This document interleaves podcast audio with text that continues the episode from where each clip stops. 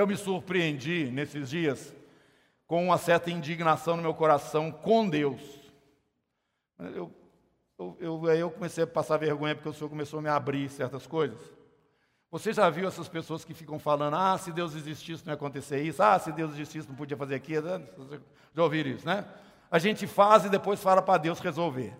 Ou então a gente toma as iniciativas e toma as decisões, os resultados nós não queremos assumir e falamos, então, ah, porque que Deus deixou?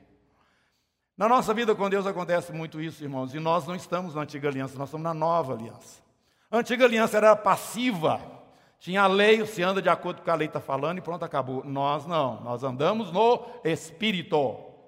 E quando estamos andando no Espírito, a nossa vida, a, a nossa é, relação com Deus é uma coisa dinâmica. A nossa relação com o mundo espiritual é algo dinâmico, onde você não está estático, você tem que ter ação dentro disso. Eu estou falando que eu comecei a olhar para Deus e falei assim: será que você não está vendo isso está acontecendo? Não é possível, ah, não. Eu tenho que fazer alguma coisa, vai. Vocês não acham, não? Isso é o capeta. Isso é inimigo querendo colocar você contra o seu Deus.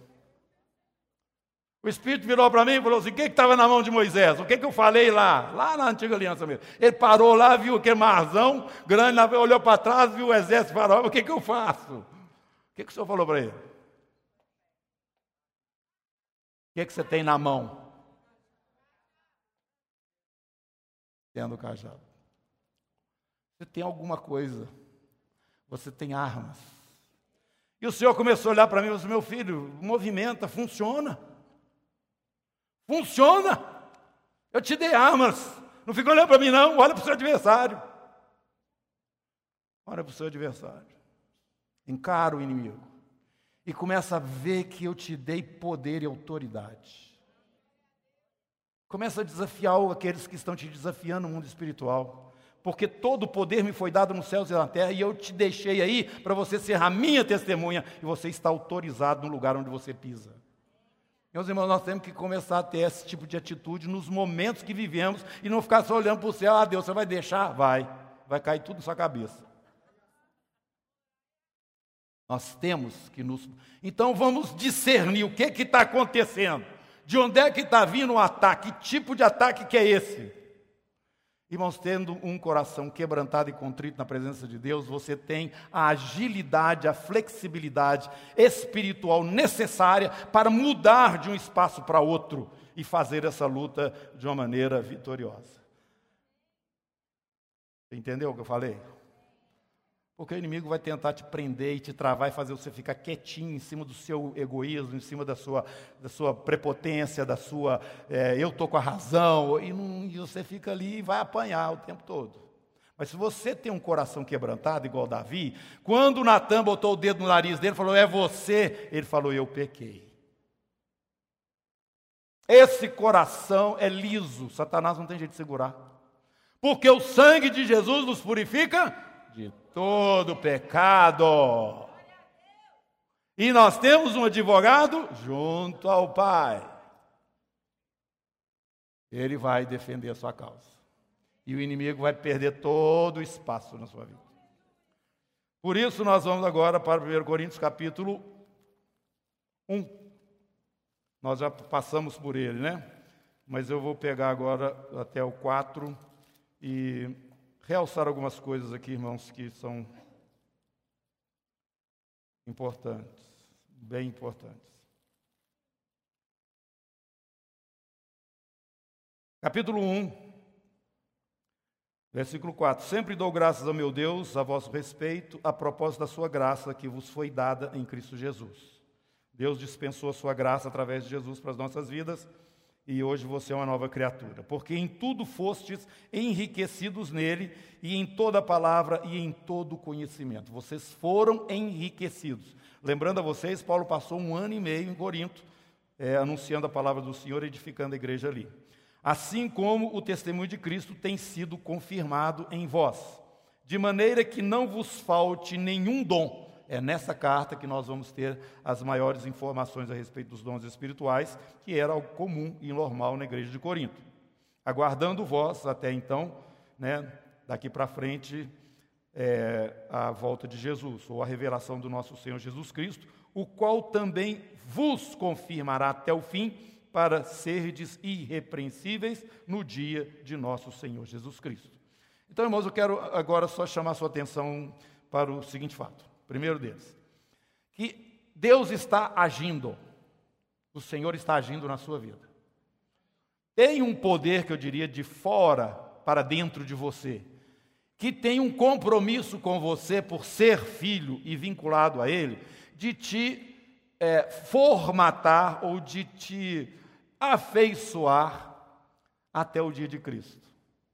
Deus está empenhado, presta atenção no que eu estou te dizendo, Deus está empenhado em construir a sua vida de tal forma que no dia que você estiver diante dele, você esteja perfeito. E Paulo está falando aqui que vocês receberam, foram instruídos e enriquecidos nele e na palavra dele e em todo o conhecimento. Que bênção! A igreja de Corinto era dessa forma, ela tinha recebido todas estas graças aí e estava então muito abençoada diante de Deus. Agora, ele levanta uma questão logo no princípio, mas eu tenho ouvido que existe alguma situa uma situação aí no meio de vocês que não está muito boa. E ele vai falar a respeito da divisão que existe na igreja. No capítulo 1, um pouquinho mais adiante, ele fala o seguinte: Pois a vosso respeito, meus irmãos, fui informado pela casa de Clói de que há contendas entre vós. De que há contendas entre vós. Refiro-me ao fato de que cada um de, vós, de cada um de vós dizer: Eu sou de Paulo, eu de Apolo, eu de Cefas e eu de Cristo. A casa está Cristo dividido. Foi Paulo crucificado em favor de vós? Ou fostes porventura batizados em o nome de Paulo? Tem um negócio aí que não está bom. Capítulo 3, Verso 4: Quando, pois, alguém diz eu sou de Apolo, ou de Paulo, e outro eu de Apolo, não é evidente que andais segundo os homens? Quem é Apolo? Quem é Paulo? Servos, por meio de quem crestes, e isto conforme o Senhor concedeu a cada um. Eu plantei, Apolo foi e regou, mas o crescimento veio de Deus. Vocês foram enriquecidos em tudo, tá? Vocês foram chamados para dentro desta graça e o Espírito de Deus está trabalhando em vocês para que vocês possam estar perfeitos naquele dia, no dia de Cristo. E capítulo 2, versículo 16: Pois quem conheceu a mente do Senhor que eu possa instruir? Nós, porém, temos a mente de Cristo. Vocês têm a mente de Cristo, vocês foram instruídos em todas as coisas para, para, para enriquecimento, né? é, em Cristo Jesus, em toda palavra, em todo conhecimento. Mas vocês são carnais. Capítulo 3, verso 1. Eu, porém, irmãos, não vos pude falar como a espirituais, e sim como a carnais, como a crianças em Cristo. Então, irmãos, eu quero chamar a sua atenção para o seguinte fato: que aquela igreja tinha tudo, já recebido de Paulo durante aquele ano e meio, Paulo esteve ali ministrando para eles. Além disso, eles tinham, segundo a, a palavra de Paulo aqui, sido enriquecidos é, em, nos dons, em todos os dons, e tinham o Espírito de Deus trabalhando neles para que eles pudessem terminar a carreira deles aperfeiçoados e abençoados, né? assim com um galardão completo diante de Deus no dia de Cristo. Mas, mas, eles eram carnais. Embora tivessem o Espírito, eles eram carnais, crianças ainda tinham o Espírito Santo na vida deles, mas eram crianças ainda. Tinham a mente de Cristo, porque se o Espírito está presente na sua vida, obviamente você tem a mente dele também presente com você. Você tem a mente de Cristo, mas você ainda é criança. Carnal. Como, Paulo? Vocês estão batendo cabeça uns com os outros aí? Isso é um sinal de imaturidade, isso é um sinal de carnalidade, divisão entre vocês. Irmãos, nós podemos aqui, de acordo com a instrução do apóstolo para a igreja de Corinto, perceber que, embora é, sejamos hoje salvos, é, é, Efésios capítulo 1, abre aí, é, embora sejamos salvos, nós precisamos estar continuamente olhando a nossa condição diante do Senhor, porque a ação interna ela tem que acompanhar a ação externa. O Espírito Santo está trabalhando através de circunstâncias, externamente, vamos dizer assim, te moldando, mas você tem que ter dentro de você também uma disposição na sua alma para que essas duas coisas se encontrem, para que você não venha fazer o que é a sua própria vontade, está dentro de você, é você que define e decide. Efésios capítulo 1, versículo 12. A fim de sermos para o louvor da sua glória, nós os que de antemão esperamos em Cristo, em quem também vós, nós os judeus que já esperávamos o Messias, agora vocês, os gentios, é, depois que ouvistes a palavra da verdade, o evangelho da vossa salvação, tendo nele também crido, fostes quê? selados com o Santo Espírito da promessa. Nós temos o Espírito, não é mesmo? O Espírito Santo já está, você tem ciência da presença dele na sua vida? Porque se você realmente recebeu Jesus como seu Senhor e seu Salvador, este é o selo de que você é dele. O apóstolo, na carta aos Romanos, no capítulo 8, ele vai falar isso também. Se você não, não, não tem o Espírito, você não é filho de Deus. Agora, como que isso acontece? Através do novo nascimento. O que é esse novo nascimento? É você ter essa convicção e essa entrega da sua própria vida nas mãos do Senhor, e em contrapartida ele te sela. Aquele que vem a mim, eu não lanço ele fora e ninguém toma ele da minha mão. Selo do Espírito na sua vida. Essa é propriedade minha. Jesus vem resgatar a sua propriedade no arrebatamento da igreja. Vem tirar a gente daqui porque nós pertencemos a ele. O Espírito já está presente na sua vida se você já aceitou Jesus. E Paulo está falando o seguinte: vocês têm dons espirituais, vocês estão percebendo aí a ação do Espírito de Deus conduzindo vocês para uma vida provada diante do Senhor no dia de Cristo, mas vocês ainda continuam carnais, crianças imaturos. Existe divisão entre vós. E a divisão é um sinal claro de que há alguma coisa muito ruim aí no meio de vocês. Então, ele vai dizendo para os irmãos que é aquela mensagem, dois domingos atrás nós falamos sobre a mensagem que nós pregamos, e que é a mensagem da cruz, que ele fala aqui no capítulo 1 e no princípio do capítulo 2 também, essa mensagem que transforma as pessoas e mostra realmente algumas coisas que não são explicáveis dentro da sabedoria natural, porque é algo que vem dos céus, que vem do Senhor, e está aqui ele explicando isso em 1 Coríntios capítulo 1. Porque tanto os judeus pedem sinais como os gregos buscam sabedoria, mas nós pregamos a Cristo crucificado, escândalo para os judeus, loucura para os gentios. Mas os que foram para os que foram chamados, tanto judeus como gregos, pregamos a Cristo poder de Deus e sabedoria de Deus. Foi através dessa sabedoria, é, foi através deste poder que vocês chegaram ao conhecimento de Jesus pela pregação do Evangelho do Apóstolo. Então, eles foram salvos através desta loucura para o mundo, né? escândalo para aqueles que estão do lado de fora, mas para nós é o poder de Deus. Pois bem, essa mesma sabedoria, este mesmo poder que está hoje manifestado na vida de vocês através do Evangelho, é é, é, é, é palpável ou é verificável pela presença do Espírito Santo, o ser de Deus que hoje está na vossa vida. Capítulo 2, pula aí. Versículo 4: A minha palavra e a minha pregação não foram em linguagem persuasiva de sabedoria, mas em demonstração do Espírito e de poder. No versículo é, 12. Ora, nós temos recebido o Espírito, não temos recebido o Espírito do mundo, e sim, nós temos recebido o Espírito que vem de Deus, para que conheçamos o que por Deus nos foi dado gratuitamente. Então, esta revelação que chega até vocês, né, nesse evangelho que é uma loucura, que é também a sabedoria de Deus, está aí na vida de vocês agora, com a presença do Espírito que vocês receberam, já mostramos que é o selo de Deus para todos aqueles que receberam o Senhor Jesus, Ele mesmo vai estar conduzindo vocês para um nível diferenciado, um nível mais elevado, onde vocês vão entender e compreender coisas que não estão abertas e não são compreendidas no mundo natural. E vocês ainda estão insistindo em ficar lá embaixo, em vez de subir na revelação do Espírito. Então, irmãos, eu começo agora a perceber que a vida cristã ela tem muito de prático e não tanto de teórico, como nós muitas vezes gostamos de, de, de falar e dissertar. No que Paulo está falando é o seguinte: olha, eu, eu, esqueci tudo que eu sabia, só que saber de Jesus e esse crucificado, não é mesmo? E a loucura dessa mensagem transformou a vida de vocês como transformou a minha. Pois bem, esse, o Espírito de Deus entrou, ele chegou, nós recebemos o Espírito então de Deus na nossa vida.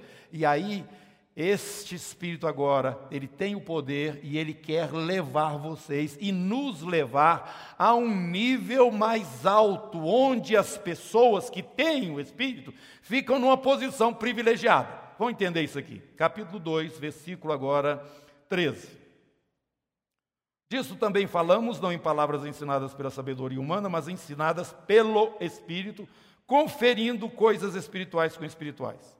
O homem natural não aceita as coisas do Espírito de Deus, porque eles são loucura e não pode entendê-las, porque elas se discernem espiritualmente. Quer dizer, nesse assunto aí o homem natural não pega nada. Porém, o homem espiritual julga todas as coisas, mas ele mesmo não é julgado por ninguém. Significa que você vai estar numa posição que você vai poder ler, mas os que estão sendo lidos não poderão te ler. Ficou, entendeu? Entendeu não? Vou explicar de novo. Entendeu não? O homem espiritual julga, discerne todas as coisas, ele percebe o que de fato está acontecendo. Agora, as pessoas que não estão olhando por esta lente, a lente do espírito, porque não têm o espírito, em primeiro lugar, elas não estão fazendo um juízo correto do que está acontecendo. E diante de uma pessoa que tem o espírito, ela não sabe discernir esta pessoa. Eu não sei se eu falei, expliquei direito. Ficou claro? Agora deu. Ah, ah, tem uns, uma, um vidro, né, um espelho mesmo, que quando você fica, você fica atrás dele, você vê as pessoas lá lado de fora e as pessoas do lado de fora não te vêem do lado de dentro. É isso? É, é isso. O homem espiritual está percebendo as coisas, mas quem não tem o espírito está do outro lado, ele não está tá conseguindo te ver, nem te discernir, nem saber exatamente o que está se passando. É isso que Paulo está falando, essa é a sabedoria de Deus. Ela não vem, no, ela não está no mundo natural. E você tem a mente de Cristo. Você já tem o espírito que você recebeu. E por esse espírito você pode ter as percepções de coisas maravilhosas. Capítulo 2, volta para trás aí. Verso 9. Mas como está escrito, nem olhos viram, nem ouvidos ouviram, nem jamais penetrou no coração do homem o que Deus tem preparado para aqueles que o amam. Isso é maravilhoso, tá? Mas Deus nolo revelou pelo Espírito, porque o Espírito a todas as coisas perscruta ou sonda todas as coisas, e até mesmo sonda as profundezas de Deus. Porque qual dos homens sabe as coisas do homem senão seu próprio Espírito, que nele está? Assim também as coisas de Deus, ninguém as conhece senão o Espírito de Deus. Então ele está falando que esse Espírito que nós temos é o mesmo Espírito de Deus que sonda Deus e nós. E ele quer trazer revelação desse Deus para nós. Não só da pessoa de Deus, mas do que Deus tem preparado para nós. Isso você só vai perceber se você estiver andando no Espírito. Mas eu estou percebendo que vocês não estão. Vocês preferiram ficar olhando para baixo, em vez de olhar nessa lente aqui que está na frente de vocês, espírito, vocês estão olhando aqui para o chão, para o pé de vocês. Vocês estão com a visão natural. Vocês, embora tendo espírito, vocês não estão brigando uns com os outros. Não é certo, então, que vocês estão é, imaturos ainda? Capítulo 3, versículo 3. Porquanto, havendo entre vós ciúmes e contendas, não é assim que sois carnais e andais segundo o homem? Apesar de toda essa riqueza. Irmãos, vamos lá para Efésios mais uma vez, capítulo 1. ele fala a mesma coisa aqui para os irmãos lá. Não, não é o capítulo 1, é o capítulo, é o capítulo 1, sim. É, 1 mesmo. Versículo 15. Por isso também eu, tendo ouvido a fé que há entre vós no Senhor Jesus e o amor para com todos os santos, não cesso de dar graças por vós, fazendo menção de vós das minhas orações. Ele fez isso na igreja de Corinto também, agradecendo ao Senhor né, pela graça lá. Para que o Deus de nosso Senhor Jesus Cristo, Pai da glória, vos conceda espírito de sabedoria, de revelação pelo conhecimento dele. Iluminados os olhos do vosso coração para perceberdes qual é a esperança do seu chamamento, qual a riqueza da glória da sua herança nos santos e qual a suprema grandeza do seu poder para com os que cremos, segundo a eficácia da força do seu poder, o qual exerceu ele em Cristo, ressuscitando dentre os mortos, fazendo sentar-se à sua direita nos lugares celestiais, acima de todo principado, potestade, poder, domínio e todo nome que se possa conferir proferir ou referir, não só no presente século, mas também no vindouro. E pôs todas as coisas debaixo dos pés, e para ser o cabeça sobre todas as coisas, o deu à igreja, a qual é o seu corpo, a plenitude daquele que tudo enche em todas as coisas. Tá louco, Paulo? Foi o que o Festo falou. Você é louco? Foi o Festo mesmo? Então, as muitas vezes, olha. E quando a gente lê essas partes da Bíblia, parece que Paulo está meio delirando, tá não? Ele fica falando uns negócios assim muito espiritual viajando, né? Nós é porque estamos aqui no chão, ele já estava lá em cima. Essa revelação, não só da pessoa de Deus, mas do que Deus tem preparado para nós, o Espírito que está em você e em mim quer nos revelar. É isso que está falando, irmãos. Vocês estão perdendo tempo. Vocês estão gastando tempo nesse negócio ainda de Bolsonaro e Haddad. Está tudo aqui no chão. Tem coisas maravilhosíssimas do Senhor que o Espírito quer te revelar. Mas enquanto você estiver batendo cabeça e olhando só para o chão, vocês vão ficar sem e continuando carnais, embora tenham a mente de Cristo, embora tenham o selo do Espírito na vida de vocês. Irmãos, nós temos que ter mais sede das coisas do Senhor. Eu estou fazendo aqui uma, uma confissão própria mesmo, né? Assim, da... Quando eu comecei a me perceber, eu vi como que essas coisas do chão ainda me pega. E isso vai sufocando a gente. Isso vai abatendo a gente. Isso vai entristecendo a gente. Isso vai tirando a sua esperança gloriosa no Senhor, porque parece que a coisa é muito distante, quando na verdade ela já está presente dentro de nós. Vida abundante. Eu vim para que vocês tenham vida e a tenham abundância. Não é a vida miserável nessas coisas da terra não pode ficar tirando sua paz nem a sua alegria, não. Não pode. Segundo Coríntios, no capítulo 12. Segundo Coríntios 12, versículo 7. Que revelações são essas que Paulo está falando? Gente, se você pensar um pouquinho, você vai começar a entender que revelações são essas. E olha que ele começa dando explicação aqui para a igreja em Corinto, a segunda carta que ele escreve, no capítulo 12, verso 7, para que não me ensoberbecesse com a grandeza das revelações, foi-me posto um espinho na carne, mensageiro de Satanás, para me esbofetear, a fim de que não me exalte, porque o negócio é maravilhoso demais. Isto é alguma coisa maravilhosa. Agora pergunta para Paulo lá, ô Paulo, você quer que tirar as revelações para tirar o espinho também? O que, vocês acham que ele ia falar? Não, de jeito nenhum. Prefiro ficar com o espinho na carne, mas eu quero essas, essas revelações. Meus irmãos, ele teve essas revelações. As cartas, a doutrina da igreja está toda aqui praticamente. Revelação do Senhor para ele. Ele viu o arrebatamento, ninguém fala sobre isso, nem, nem João, não sei lá no Apocalipse, né? Pedro, você não vê isso, mas Deus deu revelação para Paulo de como que serão as coisas, coisas maravilhosas. Vai chegar um momento que nós vamos sair da terra, o ensino dele sobre a ressurreição, as coisas que ele vai falar para a igreja de Corinto, a sua primeira carta principalmente, instruindo e respondendo para eles perguntas capciosas ou situações difíceis que eles estavam vivendo dentro daquela cidade revelação. Você quer ter também? Eu quero. E ele está ensinando aqui para os irmãos em Corinto: oh, irmãos, vocês, estão, vocês têm tudo. Vocês já foram edificados em todos os dons aí. Eu passei um ano e seis meses aí com vocês, ensinando e instruindo vocês. Vocês já têm o Espírito que receberam o Senhor. Vocês têm a mente de Cristo, porque o Espírito Santo está habitando dentro de vocês. E esse Evangelho que chegou na vida de vocês, essa loucura desse Evangelho, que transformou a vida de vocês, é, tem o mesmo padrão. Isto é, essa sabedoria que é Jesus.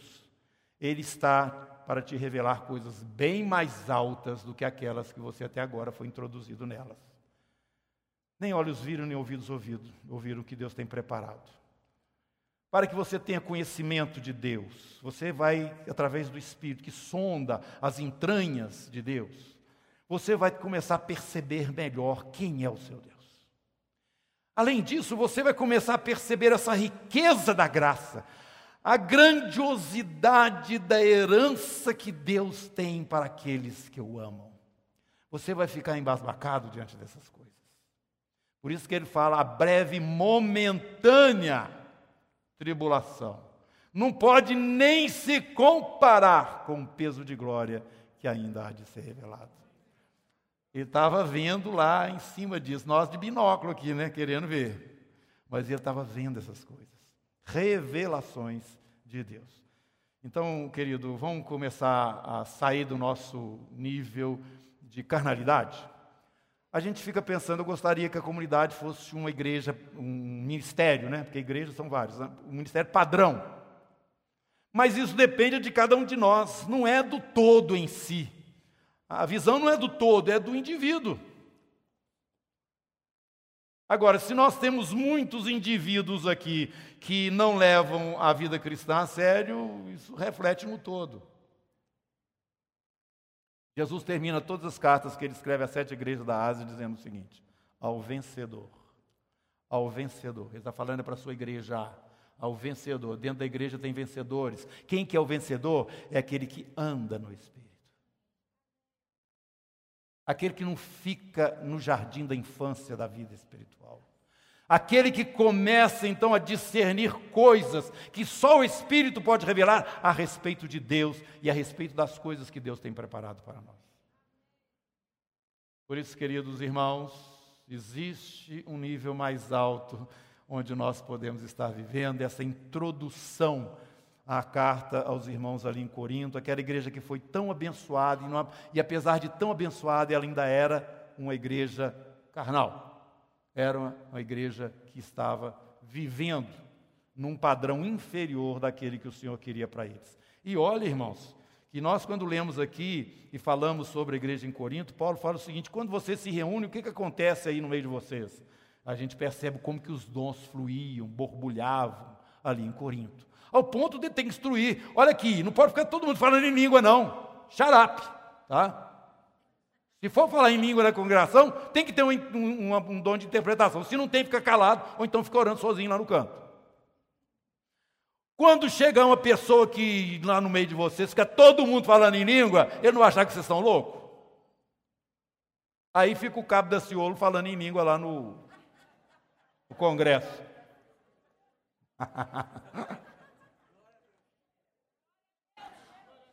Glória a Deus. Aleluia, louvado seja o Senhor.